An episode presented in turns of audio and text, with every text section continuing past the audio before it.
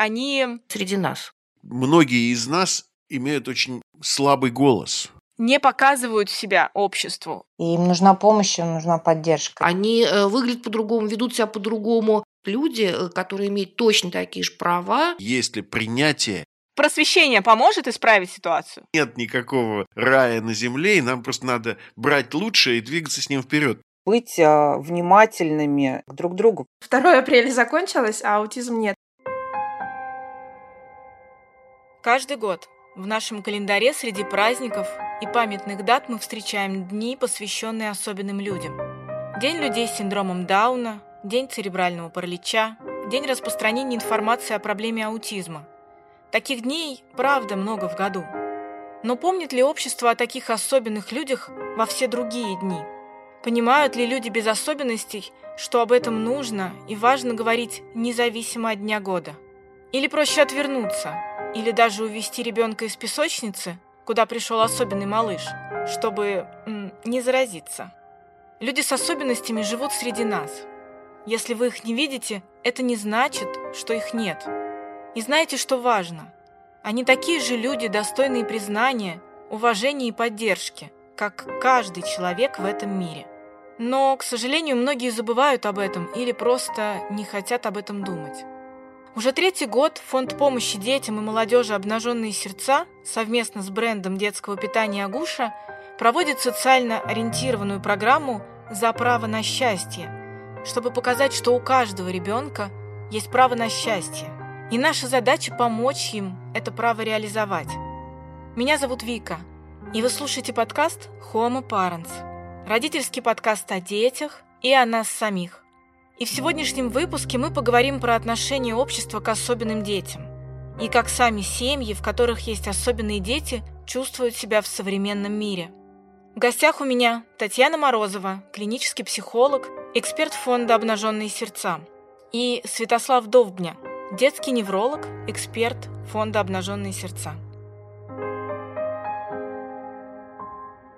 Я хочу для начала нашего выпуска немного вас попросить рассказать о себе, чтобы наши слушатели понимали, почему я решила именно с вами сегодня встретиться и поговорить о той теме, о которой мы сегодня будем разговаривать. Меня зовут Татьяна, Татьяна Морозова, я клинический психолог. Я эксперт фонда «Обнаженные сердца», и достаточно долго мы со Славой работаем и вместе, и работаем в разных странах. Мы много работаем в России, мы работаем в постсоветских странах, э, мы работаем в Великобритании, работаем в Соединенных Штатах. И последние лет почти 30 уже мы э, занимаемся в основном программами помощи семьям, э, в которых растут дети, или уже, может быть, не совсем дети, с разными особенностями развития. Меня зовут э, Святослав Довбня. Я очень похожа на то, что Таня рассказала, потому что мы почти 30 лет уж вместе работаем. Врач по образованию. И, соответственно, моя ответственность, она вот больше вот тот медицинский компонент, который связан с нарушениями развития. Но в общем и целом мы, конечно, вот работаем как маленькая такая междисциплинарная команда. Это нам помогает двигаться вперед и лучше понимать потребности семей, детей. И как-то, в общем, мы надеемся продвигать идеи доказательной медицины, в частности, и вообще доказательных программ помощи в общем в России, ну и в других странах. Поскольку наша сегодняшняя тема, она задевает как общество, как социум, так и каждого конкретного человека внутри этого общества, мне очень важно в сегодняшней беседе, что, во-первых, вы имеете опыт многолетний, и поэтому можете поговорить об этом в срезе временном, так сказать. А второе, что вы имеете опыт межгосударственный, и тоже, я надеюсь, сможете об этом нам рассказать. Основная причина, по которой я хочу сегодня с вами поговорить, это причина, которая меня беспокоит, смотрите, с какой стороны. Представим, что у нас есть праздники. Например, 14 февраля и вдруг внезапно все молодые пары нашей страны вспоминают, что вообще-то можно признаваться в любви и дарить маленькие подарочки какие-то такие комплиментики. И все вдруг срочно начинают друг другу говорить приятные слова. И такое ощущение, возможно, социологи как-то это и объясняют, я не социолог, и у меня ощущение, знаете, что это вот такой момент, когда есть особый прекрасный день, когда ты можешь осуществить подарок, признание, отметить этот день красным цветом в календаре, а в другие дни вроде как бы, ну, можно расслабиться, можно об этом не думать. Э, в общем, ты в другие дни как будто бы мимо всего этого дела проходишь. И если честно, у меня создается ощущение, что когда мы говорим о людях, о детях с некоторыми особенностями, с самыми разными особенностями, есть ощущение, что у нас общество и каждый конкретно взятый человек вспоминает о том, что они есть, в какие-то особые дни. Например, когда вдруг весь Инстаграм начинает говорить «Сегодня день ребенка с синдромом Дауна». И все такие «Да, правда, такие дети есть, давайте помогать, давайте фонды, что-то еще». Понятно, есть процент людей, который помнит об этом всегда. У них там, я не знаю, автоплатеж, что-то еще. Но в большинстве случаев все таки а, да, правда, такие люди есть. Угу, сегодня мы об этом подумаем побольше. На завтра мы просыпаемся, уже об этом не помним. Оно так и правда есть? Или оно ошибочное? И вообще-то, согласно статистике, каким-то исследованиям, люди, которые обеспокоены этим, не как вы, как специалисты, да, которые непосредственно работаете с фондом, а в принципе таких людей довольно много. В это хочется, конечно, верить. Это так? Вы сейчас затронули очень много интересных тем. Давайте попробуем последовательно их комментировать. Итак, вот день э, осведомленности об аутизме, день человека с синдромом Дауна, день какой-то еще день, он будет оставаться редким днем, пока э, люди с такими особенностями не будут жить среди нас. И э, лет 30 назад, когда мы начинали работать, оно вообще именно так и было. Мы знали, что есть такие люди, но они жили совершенно далеко, они жили в каких-то интернатах. Мы их никогда не видели, и, в общем, э, даже специалисты их видели редко, а если видели, то в интернате. Понятно, что людей надо информировать, но чтобы это не стало каким-то просто днем в календаре, надо, чтобы э, дети имели возможность жить в семьях, надо, чтобы дети имели возможность ходить в школу и в детский сад, чтобы люди с э, инвалидностью, люди с особенными потребностями э, были среди нас, и для этого надо обеспечивать им условия. В противном случае мы так и будем раз в год об этом вспоминать, для того, чтобы потом об этом забыть на оставшиеся 364 дня. Честно говоря, это именно так и происходит, по факту. Юля, мама Вовы. Потому что настолько мало информирует общество о том, что есть особенные люди, а, не говоря уже о том, что есть особенные дети, которым в 10 раз сложнее, если не сказать, что большее количество раз, потому что они сами по себе маленькие, и им нужна помощь, им нужна поддержка, и не нужно прятаться, наверное. Потому что в большей массе у нас общество от них прячется и говорит, что это плохо и это неправильно. Если бы было больше информации, наверное, жилось бы проще. А по факту, да, у нас все а, вспоминают о том, что есть особенные люди именно в те дни, когда есть эм, вот эта дата, о которой все кричат. Вот 2 апреля давайте зажжем синим. Да почему не зажигать синим фактически каждый день? Почему люди должны помнить о том, что такие люди есть только в один определенный день? Это не Новый год. Новый год можно отмечать только один день в году, а такие дни нужно про них знать и помнить. Вы сказали, что вот там, хорошо, что у нас есть опыт межгосударственный многолетний. Вот мы в такой области работаем, когда многолетний опыт, он часто мешает. Потому что мы живем на каком-то стыке очень разных времен мы на самом деле так вот медленно и мучительно прощаемся с прошлым, когда люди э, ценились только массами. Как вот рабочие, крестьяне, солдаты, учителя. И, собственно, любое отклонение от вот этого, это не только про Россию, это вообще про весь мир, да? Но за последние, на самом деле, не так много лет, по сути, вот последние лет 50 вот эти вот изменения, как начали происходить, во всем мире они начали происходить, когда начал цениться отдельный человек. И, собственно, и мы начали по-другому относиться к людям с нарушением развития, людям, которые отличаются от нас, вообще к разным людям.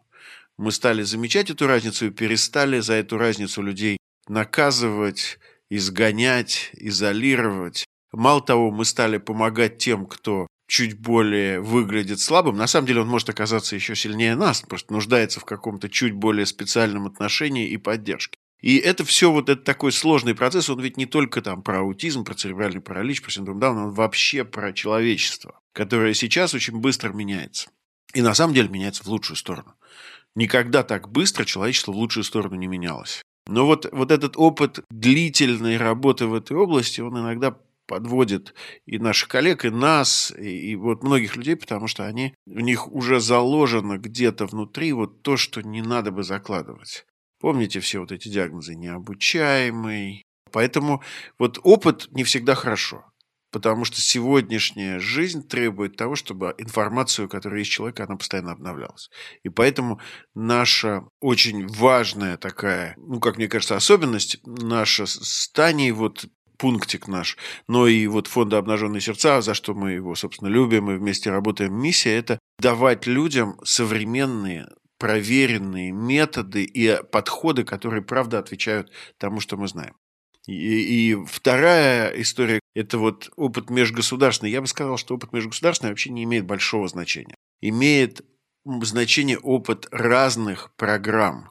Потому что если вы возьмете любое государство, ну, возьмем, допустим, самую такую противоречивую страну, Америку, да, Соединенные Штаты, где самые продвинутые программы для людей с аутизмом развиваются в университетах. Вы можете от этого университета перейти через две улицы и увидеть совершенно полное отсутствие программы помощи для каких-то отдельных категорий людей в тех же Соединенных Штатах. То есть на самом деле, опять же, опыт важен не межгосударственный, а опыт участия в современных научно доказанных программах, потому что можно всю жизнь прожить вот на той соседней улице и не увидеть эту программу. Слав, я бы с тобой поспорила, потому что, э, похоже, есть какие-то эволюционные процессы, и хотели бы мы этого или не хотели, мы все равно повторяем некоторые ступени развития. И весь мир прошел от сегрегации к какой-то интеграции, к идеям инклюзии, прошли через разные заблуждения, через разные понимания потребностей. Опять же, мы часто говорим о том, что, ну вот, опять же, человек с аутизмом.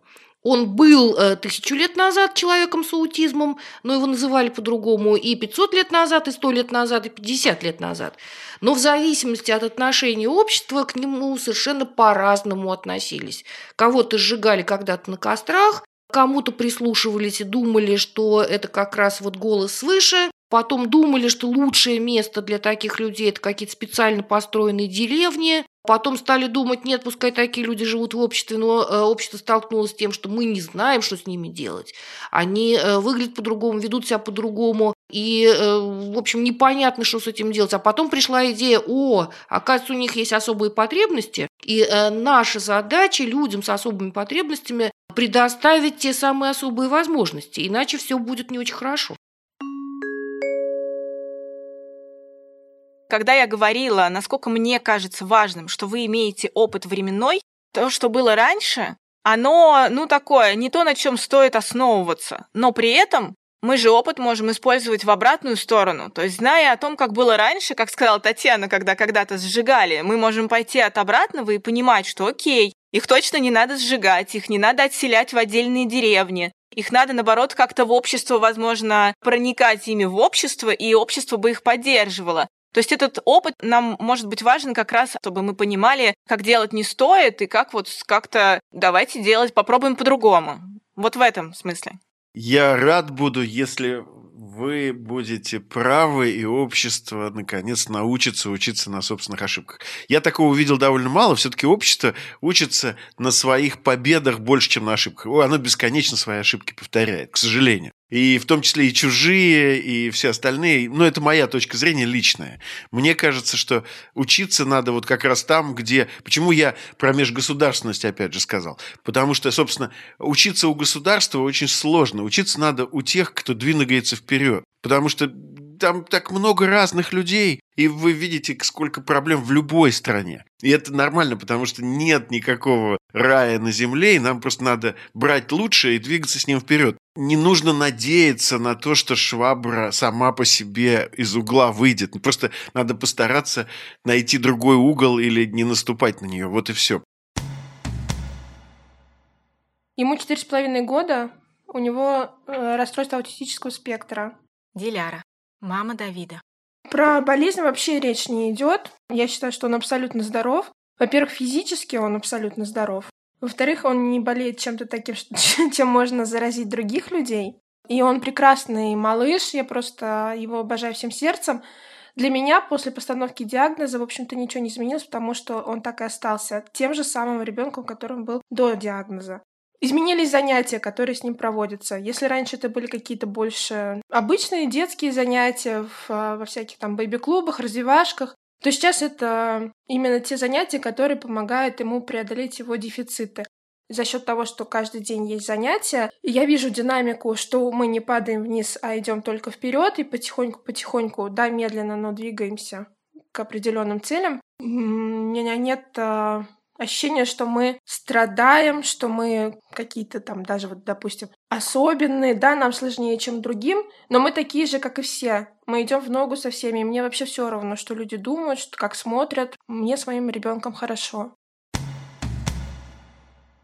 Когда мы говорим вот они, они, они, есть еще мы вот обычные, да, э, типичные все-таки нам надо научиться говорить э, о людях с особенностями развития, с особыми потребностями. Это в первую очередь э, люди, дети, взрослые, это их родители. И пока будут мы и они, наверное, вот так и останется э, вот эта вот нехорошая граница. Это в первую очередь люди, э, которые имеют точно такие же права и, в общем, в основном точно такие же потребности мы об этом обязательно поговорим, о нас, как о людях, конкретных личностях. Но я хочу вот такой момент спросить. Мы можем сколько угодно говорить о том, что конкретный человек, вот у него надо поучиться, потому что ту программу, которую он придумал, она действует. Или тот фонд, который он придумал, его действия имеют результат. Но разве не бывает таких ситуаций, когда есть конкретный человек с идеей, а государство говорит, ну, знаешь, сейчас такое есть, знаете, модное слово, нецелесообразно. И вот государство говорит, вы знаете, вы, конечно, хорошо придумали, ну, наверное, с точки зрения там общественного порядка, развития, эволюции общества и отношения к особенным людям это классно, но нам, как государству, нецелесообразно, и поэтому никакой поддержки вы не получите. А возможно, если вы будете действовать активно, государство аккуратно нам скажет, что-то вы сильно вылезаете, давайте вы вот тихонечко где-нибудь там вот в глубине посидите и не будете вылезать. Вот с этой точки зрения, можем ли мы говорить только исключительно там, об одной организации, об одном каком-то фонде, который вот у них приехать и поучиться?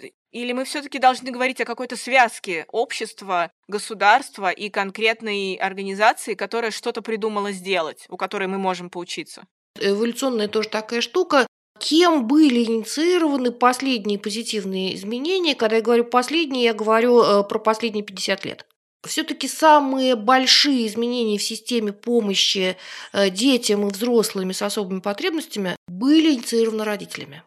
Такое произошло в Соединенных Штатах, такое произошло в Великобритании, такое произошло в Скандинавии, это же произошло и в России, потому что первые модели более гуманного отношения и более адекватной помощи, они были предложены родительскими организациями, потому что это наибольшая мотивация у людей. То есть э, специалисты или политики, они э, ходят на работу, приходят домой и живут своей жизнью. Семьи живут э, со своими детьми постоянно, дети растут, и семьи как раз тот самый голос, который требуют от государства того, что им нужно. Надо сказать, что э, да, Соединенные Штаты, да, Скандинавия, да, э, Великобритания, при этом точно такие же изменения э, начали в 90-х годах происходить в России, и именно родители стали раскла- раскачивать эту государственную лодку. Мне кажется, что вот это вот государство – это такой некоторый большой миф, упрощенность такая, да? Потому что государство – это ведь огромный комплекс и огромное количество разных людей и отношений, включенных в этот комплекс. И, собственно, нигде государство само по себе ни о ком не заботится. Нигде. Ну, это просто миф. Нет никакого такого общественного устройства, когда государство просто само гарантировало бы заботу людям. Другое дело, что вот это сочетание того, когда государство э, слушает людей, вот это вот другая история. То есть на самом деле всегда должны быть вот те сигнальщики, те люди, которые первыми начинают что-то показывать и рассказывать, а задача государства просто слышать разные мнения. Вот вы говорили про вот эти специальные дни в году, когда мы э, слушаем одних, потом наступает другой день, мы слушаем других. Это хорошая на самом деле идея, потому что у, у общества много разного внутри происходит. И, может быть, нужен специальный день, когда вот мы посмотрели, ага, вот эти люди, Вот они нам сегодня рассказывают, давайте мы их послушаем, и дальше в течение года мы будем применять их идеи. Я не так плохо отношусь вот к этим специальным дням. Я не говорю, что только в них должно быть все сосредоточено, но это такие окошечки, которые приоткрываются, потому что многие из нас имеют очень слабый голос. И чтобы этот голос был услышан, нужно создавать для них специальные возможности. А государства, ну вот, вот а, государства, они просто отличаются тем, как они слышат эти голоса своих людей. Они все хотят все равно сделать что-то там свое, да, вот быть более эффективными. Их отличие, они как раз заключаются в том, что вот здесь вот родители, общественность, врачи, педагоги, психологи смогли быстрее доказать, а здесь медленнее. Но, но в общем и целом, если мы возьмем какую-то среднюю температуру по палате, то все общество все равно движется в одном и том же направлении. Люди начинают уважать разные, начинают дольше жить, появляются более эффективные лекарства, и это, в общем, распространяется рано или поздно более-менее на всех. Люди, когда их э, не касается эта проблема, да, они как-то, наверное, большинство не замечает. Ирина, мама Сандро. Даже если это звучит там с экранов, с разных гаджетов, Конечно, есть люди, у которых эмпатия развита более выше, чем у других. Но хотелось бы, конечно, чтобы это было не красные дни календаря, да, каких-то нозологий, чтобы это было постоянное как бы состояние нашего общества, быть а, внимательными. И я хочу сказать, наверное, не только к инвалидам, а к друг другу, потому что это все взаимосвязано. Состояние нашего общества, вот как бы, да, повышенный уровень агрессии, повышенный уровень, наверное, тревожности, это все накладывает и отпечатки на общество и в то же время на а, людей с особенностями. То есть мы живем в этом обществе, и мы, я вот, например, понимаю, что была бы, наверное, другая экономическая обстановка, была бы другая политическая обстановка, и, наверное, отношение людей было бы другое, было бы меньше агрессии, потому что часто замечаешь, что это не только по отношению к людям с инвалидностью какая-то невнимательность, но и по отношению и к обычным людям. Это все отражается на всех нас. Татьяна в самом начале нашей беседы сказала, что да, для общества эти люди в большинстве своем не видны, потому что, ну, общество своими делами занимается в большинстве случаев. Вот ровно такая же история может быть об обратном. Вот мы сейчас поговорили о взгляде общества, да, государства на эту ситуацию. Но и специалисты тоже не всегда видят этих людей, видят их редко. Правильно ли я поняла это высказывание, что сами люди, то есть непосредственно сами семьи, сами родители, у которых дети с особенностями, Возможно ли, что мы их редко видим и редко вспоминаем о том, что они есть в нашем обществе, не только потому, что мы закрыты и зашорены, и нам не интересно, что они есть, но и в том числе потому, что сами люди, сами родители, они не показывают себя обществу. Возможно, там стесняются, возможно, боятся, опасаются какого-то негативного отношения к себе, и им, знаете, проще у себя вот дома сидеть, пересиживать всю эту ситуацию, а вось, ну, как-нибудь и проживем. Э, я сильно поспорила, потому что, помните, мы говорили, что нет такого мы и они, мы, э, мы все люди, а для того, чтобы человек выходил на улицу, у него должна быть э, какая-то возможность доступа. Представим себе семью, в которой есть ребенок, который уже весит не 5 килограммов, а больше, и он самостоятельно не удерживает позу и не передвигается. Это означает, что в доме должен быть лифт, а у человека должна быть специальная коляска. Потому что нести на руках человека, который весит 10, 20, 30, 40, 50 килограмм, практически невозможно. И это не э, вина семьи, которая не может выйти из дома. Это, в общем, как раз э, проблема общества, в котором э, семья не может выйти из дома. Или там есть такая тяжелая социальная стигма, которая приводит к тому, что выйти-то можно, и в магазин-то можно пойти, но будет столько комментариев, в том числе не очень добрых и принимающих, что это сильно усложнит жизнь.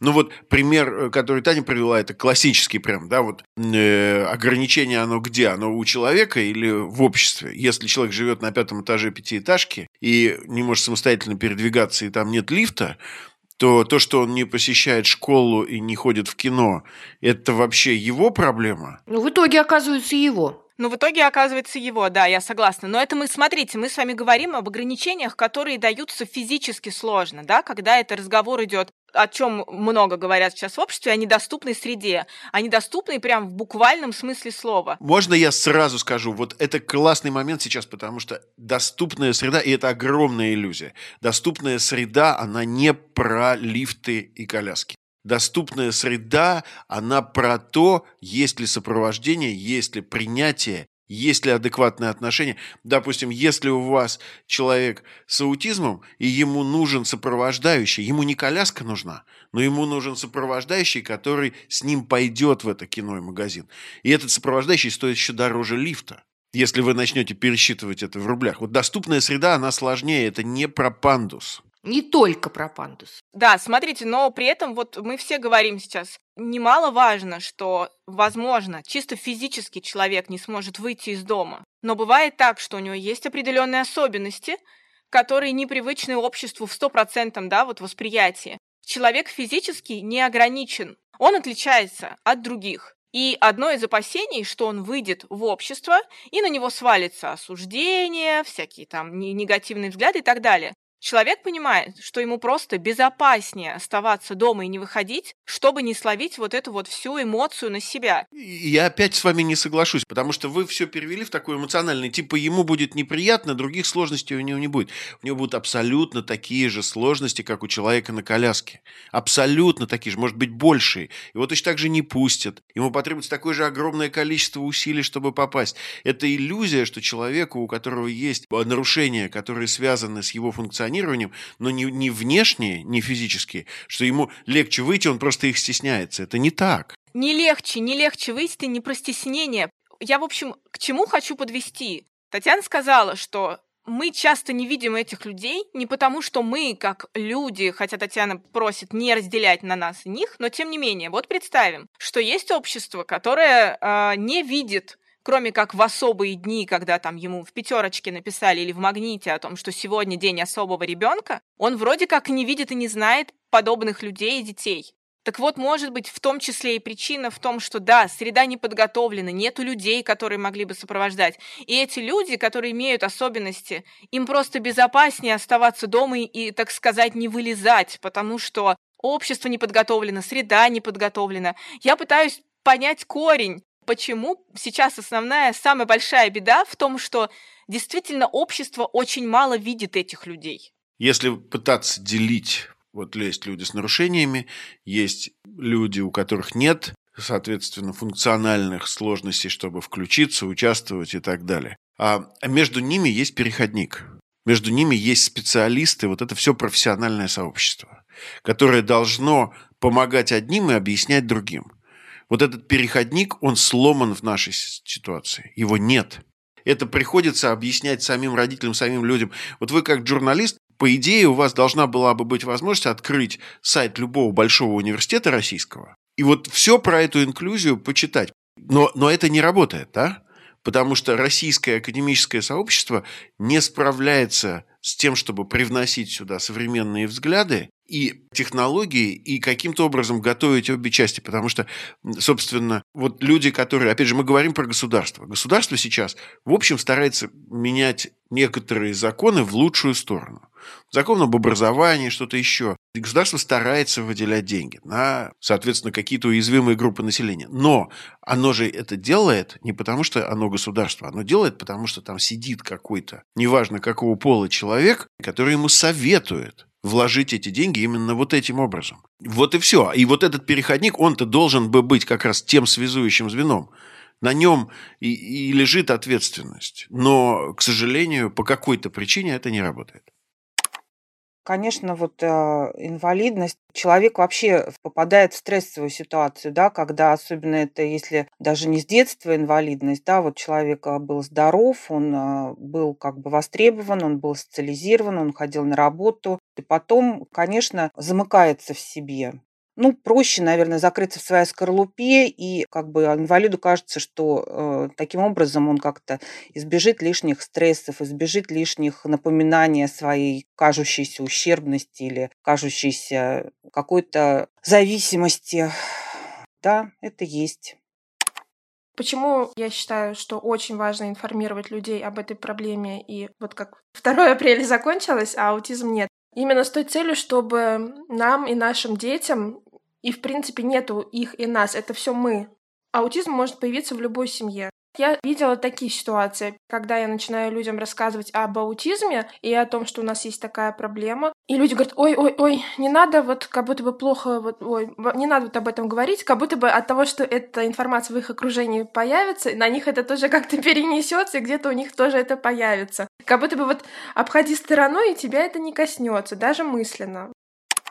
Общество против особенностей. Они ведут себя по-другому. Это, как правило, очень заметно. Это реально пугает и напрягает людей. И когда у меня сын был совсем маленький, из песочницы детей забирали и уводили. Не всегда озвучивали, что мы раздражаем и напрягаем, но мы не кусаемся, по факту-то. Мы такие же члены общества. А как мы к ним относимся, это опять же все бывает по-разному. Пока мама и папа ребенка особенно, потому что это все с детства начинается, не примут диагноз и не примут ситуацию в полном объеме, ничего не получится. Вот я приняла, я со своим ребенком могу прийти в любой магазин, и как бы он себя не вел, я не буду его стесняться. У нас в большей массе проблемы в обществе в том, что люди стесняются других, других особенных. Как только у нас общество примет тот момент, что люди бывают разные, все изменится. В этом вся проблема. Да, дети бывают разные. И дружить нужно со всеми. Вне зависимости от того, разговаривает этот человек или не разговаривает, ведет он себя так же, как все, или наоборот иначе. А вот по поводу того, как мы себя чувствуем, родители э, особенных детей, дети э, в обществе, да по-разному. Сколько делают замечаний, потому что люди не понимают разницы в том, что этот ребенок избалован или в том, что он другой. Вообще не существует разницы. И иногда Просто прохожий может сказать, какой ты капризный, фу, как ты плохо себя ведешь. А не факт, что этот ребенок вообще понимает этого замечания. И не факт, что этот ребенок плохо себя ведет. Может, он просто чего-то испугался. Самая большая проблема то, что у нас общество не информировано. Классический вопрос должен быть не такой, что ты плохой, ты плохо себя ведешь. У тебя там отличается поведение. А это нужно подойти к родителям и задать вопрос, может быть, вам нужна помощь. Это было бы толерантнее, это было бы правильнее, но так как нашему обществу не помогают и не подсказывают, вот поэтому и бывают все проблемы. Правильно ли я понимаю, что, возможно, очень сильно все изменится, когда мы, они, кто-то кинет максимально все силы на то, чтобы просветить всех людей кто имеет особенности, кто имеет детей с особенностями, кто имеет детей без особенностей. Когда будет просто очень много про это говорить, просвещать, потому что, я думаю, очень многие сталкивались с ситуациями, особенно в крупных городах, где родители не стесняются выйти со своими детьми в общую песочницу, но при этом они сталкивались с моментами, когда родители других детей, пойдем, пойдем отсюда, какой-то странный ребенок пошел, сейчас ты заразишься от него. Ну, бывает такое, к сожалению, наше общество вот так еще реагирует. Просвещение поможет исправить ситуацию? Мне кажется, просвещение бывает на разных уровнях, и в том числе это просвещение в области существующего законодательства, потому что, ну вот детская площадка, куда хочешь, туда, туда и ходи. А вот что касается закона об образовании, э, люди, которые думают, что им, их детям не место с детьми, с какими-то, которые по-другому выглядят, на другом языке разговаривают, хромосома у них какая-то там другая или еще что-то такое, вот эти люди нарушают закон, потому что у нас перед законом любой ребенок имеет право на образование. И э, в том числе это и юридическая вот такая вот штука. Да, понятно, массовая дикость, она дикость, она будет дикостью, пока не начнет реально работать это законодательство. Пока мы не видим людей с особенностями, мы будем думать о том, что, наверное, не случайно их где-то прячут и закрывают, потому что они, наверное, опасны. Э, что говорят исследования? Исследования говорят, что дети транслируют те э, установки по отношению к миру, включая э, детей других с особенностями развития, которые они видят у взрослых. Соответственно, если э, мама, папа, бабушка, воспитатель детского сада говорит, ты лучше от него отойди, он больной, он заразный, ребенок растет с мыслью о том, что да-да-да, они больные и заразные, если он не увидит, э, что они на самом деле тоже люди, то он так и будет транслировать это следующему поколению. И это какой-то замкнутый круг. Вообще, на самом деле, человеческое общество устроено довольно логично, примитивным образом. Оно все время отсеивает то, что ему как бы не кажется полезным. Вот смотрите, ведь та же инклюзия – это ведь очень широкая история. Если мы посмотрим на исследования, они показывают, что школа, которая может адаптироваться к ребенку с какими-то особенностями, она вообще лучше учит всех остальных тоже. Потому что если вы умеете адаптироваться к особенностям, вы вообще умеете к разным людям адаптироваться. Вот хуже всего школа, которая не может адаптироваться никому, где просто все ходят строем, и там плохо и гениальным, и тем, кто отстает, а те, у кого побольше проблем, они вообще оттуда вылетают или не принимаются. И это касается всех областей. То есть мы же видим, что более продвинутые умные родители, в основном это происходит в мегаполисах, как всегда, быстрее, они вообще стремятся отдать своих детей туда, где есть разные дети, где к ним умеют подстраиваться, и там много всего. И на самом деле, конечно, на таком фасаде там такая гуманность, но где-то внутри вообще люди понимают, что если там все это более современным образом устроено, теплее, принимающее, то и дети вырастут совершенно другими. И та же история, соответственно, вот люди с аутизмом сейчас очень востребованы во многих транснациональных корпорациях. На Западе прям бум в IT-технологиях, бум, все ищут людей с аутизмом. У нас пока, ну вот не поняли. Просто потому что не понимают, насколько это в том числе выгодно и полезно для бизнеса когда вот только-только мы узнали об аутизме, конечно же, никакой поддержки со стороны государства речи и не шло. Было ощущение, что врачи, которые ставят диагноз, они не до конца доносят важность мысли о том, что у твоего ребенка аутизм и что нужно начинать действовать. И самое главное, даже после постановки диагноза непонятно, куда идти дальше. То есть образовательного маршрута нет. Возможно, потому что до конца наше государство само не знает. Но хотя бы есть частные центры, которые занимаются с детьми, такой фонд, как «Обнаженные сердца», который очень большую поддержку оказывает родителям.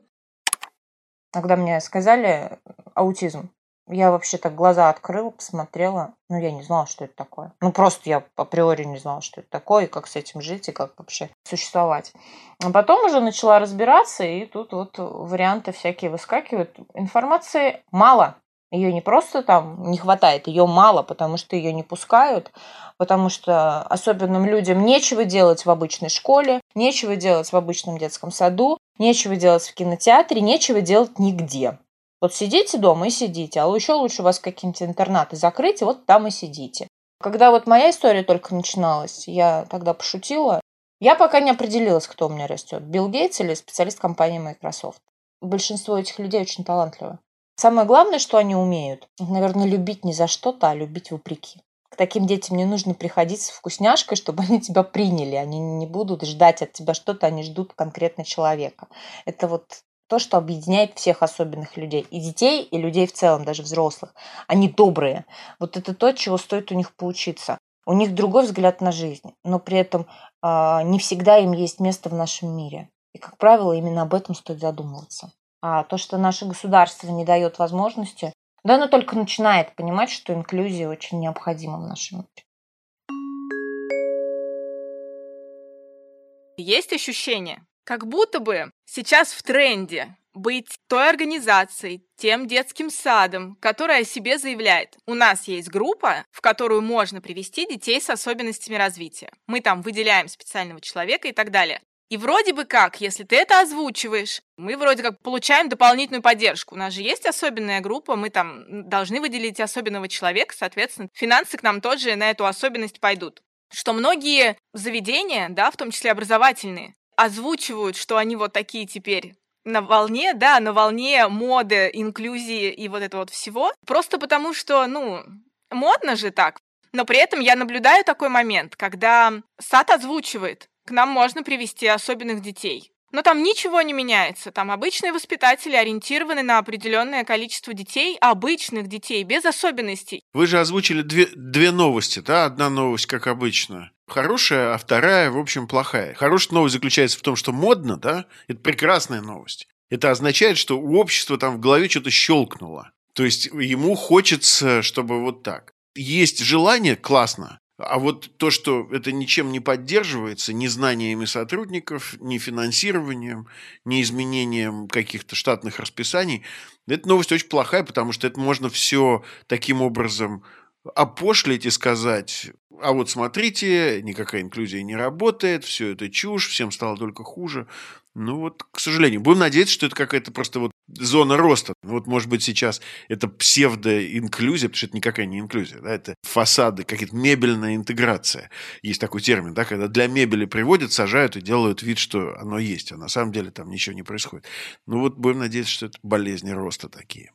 То есть это на самом деле все не вопросы какой-то любви к людям, гуманности. Это вообще вопросы нормальные, экономические, политические. Это вопросы функционирования общества. Вот часто ведь люди реагируют негативно на все, что им кажется чужим, по очень понятным человеческим мотивам. А вот тут, соответственно, привели ребенка с какими-то особенностями, значит, сейчас моему станет меньше внимания. Потому что никто не даст ни дополнительной поддержки. Помните, мы говорили про то, что доступная среда – это не только пандус построить. И если э, в школе, в детском саду никак не увеличить там, сотрудников, не научить их никаким технологиям, то, конечно, начнется дележка ресурсов. Поэтому, конечно, нельзя э, рассчитывать на то, что просто открыв двери для всех, вы решили все проблемы. Или мы решили, как общество, все проблемы. Конечно, нет. Требует инвестиций, требует чего-то еще. Но это в перспективе всем возвращается большими плюсами и доходами. То есть когда вот мы видим, что дальше продвинулись в каких-то инклюзивных программах, программах помощи для детей, это же ведь, опять же, показывает, что это еще экономически очень здорово возвращается обществу. Если вы вводите все эти новые поддерживающие специальности, представляете себе, какое количество замечательных новых помогающих рабочих мест, всех этих ассистентов, тьютеров, и все они будут платить налоги. Это огромный сектор экономики. Все-таки очень слабые профессиональные стандарты.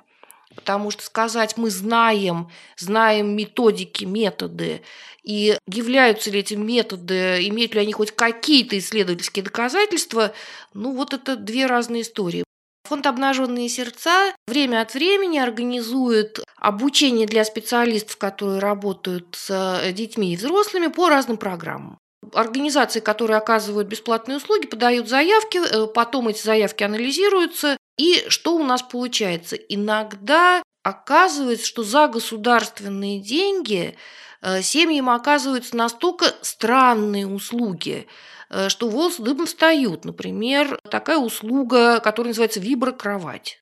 Зачем она нужна ребенку с аутизмом, достаточно сложно себе представить и прочее огромное количество услуг, которые оказываются в государственных центрах. Большинство из них, к счастью, не приносит вреда, но не имеет ну, никакого отношения к практикам с доказанной эффективностью. И это очень обидно. Есть тенденция, то, что сейчас очень много а, сборов в соцсетях, да, особенно семьи с детьми-инвалидами, да, это, с одной стороны, я, например, очень понимаю таких семей, но зная э, изнутри эту ситуацию, понимаю, что иногда семьи просто ну, не то что паразитируют, но, вы знаете, иногда пользуются. И, например, мы понимаем, что можно, например, в каких-то ситуациях обратиться в государственную клинику, действительно помогут, и можно получить реабилитацию вполне адекватную. Но родителям, наверное, проще как бы открыть сбор в соцсетях и собирать на дельфинотерапию, на какие-то реабилитации, вот я конкретно сейчас говорю про нозологию ДЦП, которые имеют недоказанный эффект. То есть можно понять и родителей, которые э, надеются на волшебную таблетку, но с другой стороны и собирать на какие-то такие недоказанные методики и подсесть на эти методики, когда родители уже просто вот, э, я не говорю про всех, но есть такие случаи, и они очень печальны, потому что они подрывают вообще э, веру в благотворительность. мы на верном пути, правильным идем путем. Но мы настолько пока слепые мышки в этом деле во многом тыкаемся, что у нас еще расти и расти, и мы прям вот в самом начале вообще. Но тенденция есть, надежда есть. Мне кажется, что э, и тенденции есть, и, в общем, мы правда на правильном пути, но надо не бояться признаваться своих ошибках. Потому что ошибки совершали все и продолжают совершать. И то, что на сегодняшний день считается эффективным, наверное, через 2, 3, 5, 10 лет все это изменится. И надо не бояться признавать ошибки.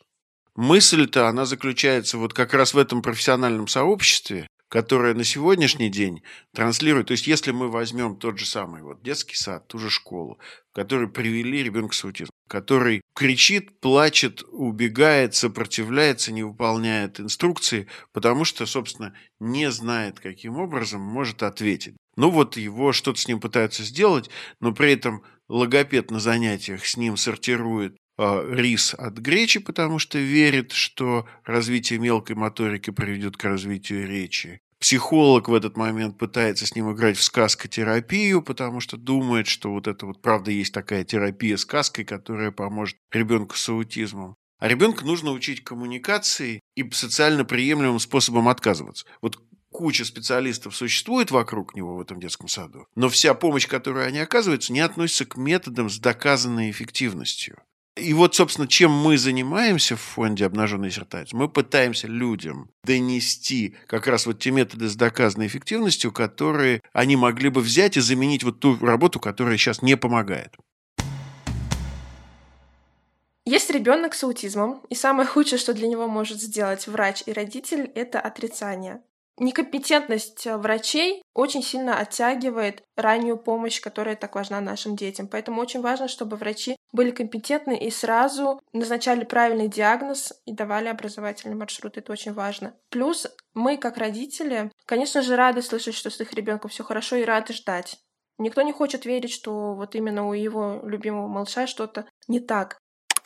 Есть ощущение, что а, больше информации стало, больше информации в СМИ стало, больше об этом говорят, больше делается именно в образовании для этих детей. Больше это не значит, что достаточно, да, больше это, ну, скажем, с нуля до вот теперешнего состояния. Конечно, еще усилий недостаточно. Это, опять же, я говорю, это, мне кажется, связано даже не столько с а, общими усилиями, да, которые прикладываются, а сколько с недостатком развития нашего общества, вот именно материального, да, все упирается в деньги. Мы много сегодня говорили о том, как относится общество, о том, что есть мы и они, которые вообще-то не надо делить, потому что все по факту равны. Но тем не менее, факт остается фактом. Родитель, у которого есть ребенок с особенностями, ему как бы Святослав сегодня не говорил, что мы спускаемся на какой-то эмоциональный уровень рассуждения, тем не менее эмоционально родителю непросто. Ему и физически бывает непросто, технически, да, когда ничего в среде не подготовлено и даже нету лифта, да, никаких нет возможностей там ребенка спустить погулять, родителю непросто. И, конечно же, хочется найти какие-то опорные точки, какие-то не то чтобы, знаете, слов много можно говорить, но как-то хочется все-таки к делу какому-то подвести, дабы найти какую-то поддержку во всем этом происходящем внутри семьи, внутри тебя, происходящем внутри общества, происходящем вокруг тебя. Давайте что-нибудь такое вот поддерживающее сейчас скажем. Возможно, подскажем какие-то действия, которые родитель непосредственно может совершить и как-то улучшить свою жизнь со всех сторон, в том числе и с эмоциональной, и с физической. Ну и вообще как-то ему полегче вздохнется. Ой, непростой вопрос. Большой вопрос, и огромное количество изменений в мире произошло на эту тему. Потому что лет там 40 назад думали, что если в семье родился какой-то необычный ребенок, Соответственно, родитель испытывает огромное количество чувства гнева, вины, там чего-то еще. И самая лучшая помощь для него – это посещение психотерапевта в том числе для э, сознания своего гнева, вины и всего остального. Если включить мозги и здравый смысл, э, мы увидим, что огромная часть вот той непосильной ноши, с которой сталкивается семья, она ведь связана не с чувствами родителя. Она связана с тем, что специалисты не понимают, ребенка не берут в детский сад, Родитель не может продолжать работать. Э, родитель не знает, как объяснить соседям, потому что те говорят, это, наверное, ты где-то нагрешил, или ты пил там, гулял, или что-то еще делал. То есть они как раз касаются не собственно ребенка с особыми потребностями, они касаются всех других сфер жизни. И в данном случае психотерапевт, конечно, хорошо, и он заработает много денег. Но жизнь семьи-то не изменится, если не будет возможности получать адекватную помощь, э, родителям работать, братьям, сестрам быть братьями, сестрами, а не сиделками и так далее. Поэтому вопрос не такой простой. При этом у каждого из нас есть свои источники успокоения, вдохновения и поддержки. И это очень важно. Это наши друзья, это наши близкие. И надо не бояться просить этой помощи. Помню точно то ощущение, как я шла домой, и я понимала, что мне некому позвонить и рассказать об этом. Поделиться с мамой или со своей бабушкой я не могла на тот момент, потому что мне нужно было тогда заботиться не только о своих переживаниях, но еще и успокаивать их в этот момент. И до сих пор они задают вопросы, но надо отдать им должное, сейчас уже мы чувствуем поддержку. Пока ты сам в себе не сломаешь вот эту вот планку принятия, это, наверное, новый рубеж ничего не получится. А потом очень тяжело. Изначально тяжело перебороть в себе и сказать, да, что у меня особенный ребенок. Да, я теперь другая мама, я другой родитель. Это сложно, но это возможно. А, не всегда принимают родственники. Когда с твоим ребенком ну, наверное, правильно сказать, стесняются выйти куда-то в люди. Это тоже бывает, но с этим стоит, наверное, смиряться. Вообще помогают больше всего такие же родители или люди, у которых есть понимание, что это такое и как это. Мы все равно общаемся все между собой, соответственно, мы черпаем информацию оттуда. Из этого общения мы выходим на массовые, так скажем, выходы, когда нас много. Там проще. Там, где тебя не осуждают, там, где на тебя пальцем не показывают, мы просто, так скажем, кучкуемся. По-другому не получается каждый день мы видим, насколько это превращается прямо вот в борьбу, в выживание, и как людям сложно со всем этим справляться, и как они все нуждаются, и их дети, и сами родители нуждаются во всей нашей поддержке, я бы посоветовал им, во-первых, проанализировать, какая помощь вокруг существует вообще. И какая помощь действительно им нужна. Потому что можно потратить массу времени в борьбе за санаторий, уколы недоказанных препаратов и последних денег потратить на какое-нибудь магическое или вот обещающее исцеление лечение. И ведь это тоже приведет в дальнейшем только к разочарованию и к потере ресурсов, времени и сил. Да? Поэтому я бы посоветовал родителям постараться вот прям сесть и составить список, вот какая поддержка есть, родственники, друзья, внутренние резервы семьи. Зачастую, соответственно, очень важно просто сесть и распределить какие-то обязанности – внутри бабушек, дедушек, расширенного круга друзей, объяснив им ситуацию в том числе. С одной стороны. С другой стороны, на другой части листа написать, а что я могу сделать, где я могу узнать о том, какая помощь реально мне поможет получить лучшее образование, лучшую реабилитацию современную и все остальное. Какие родительские сообщества в интернете я знаю? Какие юридические группы могут меня проконсультировать? Ну вот, допустим, фонд «Обнаженные сердца» финансирует онлайн-консультации э, юридической группы Центра лечебной педагогики. Любой родитель в стране может обратиться туда бесплатно, совершенно получив юридическую помощь для того, чтобы устроить ребенка в детский сад, в школу.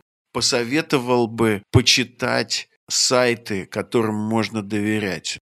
Семья, в которой появляется ребенок с особенностями, она получает в какие-то в тысячи раз больше советов, потому что приходится спрашивать, как кормить, как носить, как переодевать, как купать. И вот иногда э, какой-то лишний совет, когда тебя не спрашивали, он может стать последней каплей. Э, правда, мы все уважаем то, что мы делаем, и если человек не спрашивает, вот не надо только советов, это очень неприятно воспринимается семьями. Лучше подумайте, как вы можете помочь реально помочь, а не просто вот сделать вид, что вы помогли, дав никому не нужный совет.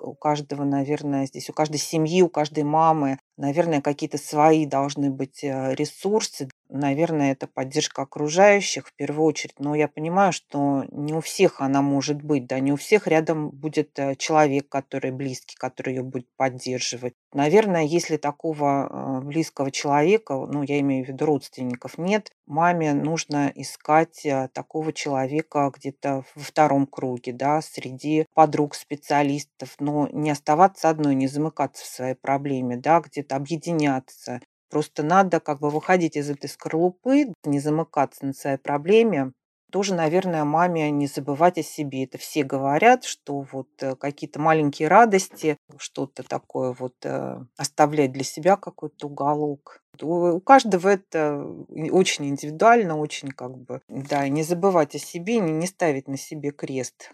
Опять же, еще раз скажу, объединяйтесь, потому что э, когда ты вот в своей проблеме, кажется, что ну тебе хуже всех, и ни у кого такого нет, и ты вот э, уникальна, и твой опыт уникальный. Это, конечно, так. Конечно, каждый ребенок с инвалидностью уникален, но когда немножко выходишь в мир, даже в те же соцсети, когда тебе другие мамы рассказывают свои истории, очень много похожего. Очень много. Вот особенно этапы принятия, вот эти все отрицания, принятия, все эти этапы, которые проходит каждая мама, они у всех почти одинаковые. Только каждый как бы застревает на своем, кто-то все их этапы проходит, кто-то застревает на каком-то уровне. Но у всех все как бы, да, одинаково. И э, ты получаешь и поддержку, и, может быть, сама кому-то оказываешь поддержку. Еще очень вас, мамы, призываю думать о своем здоровье, потому что вы главный ресурс у ребенка. Особенность моего ребенка конкретно мне дала очень сильный стержень внутри. Теперь я знаю, что я не просто женщина, не просто мама, я мама с особенным ребенком, значит, у меня есть особая миссия, и вообще я выполняю очень важную функцию, я как супергерой в этом обществе, и моя цель — рассказать людям об этой особенности, показать, как мы живем, что мы не какие-то отшибленные, другие, что мы такие же, как и они, такие же современные, такие же с чувством юмора, такие же классные. И вообще мы самые крутые. Люди разные, дети разные, жизнь разная, да мы все разные. У нас у всех, как правило, разные тип кожи. А эти детки, они, они такие же. Они тоже классные. Мой ребенок огромный молодец, он большой герой, и я его за это очень сильно уважаю. Я не вижу в нем инвалида, я вижу в нем современного классного парня. И вообще у меня ребенок лучше всех. Я действительно им горжусь.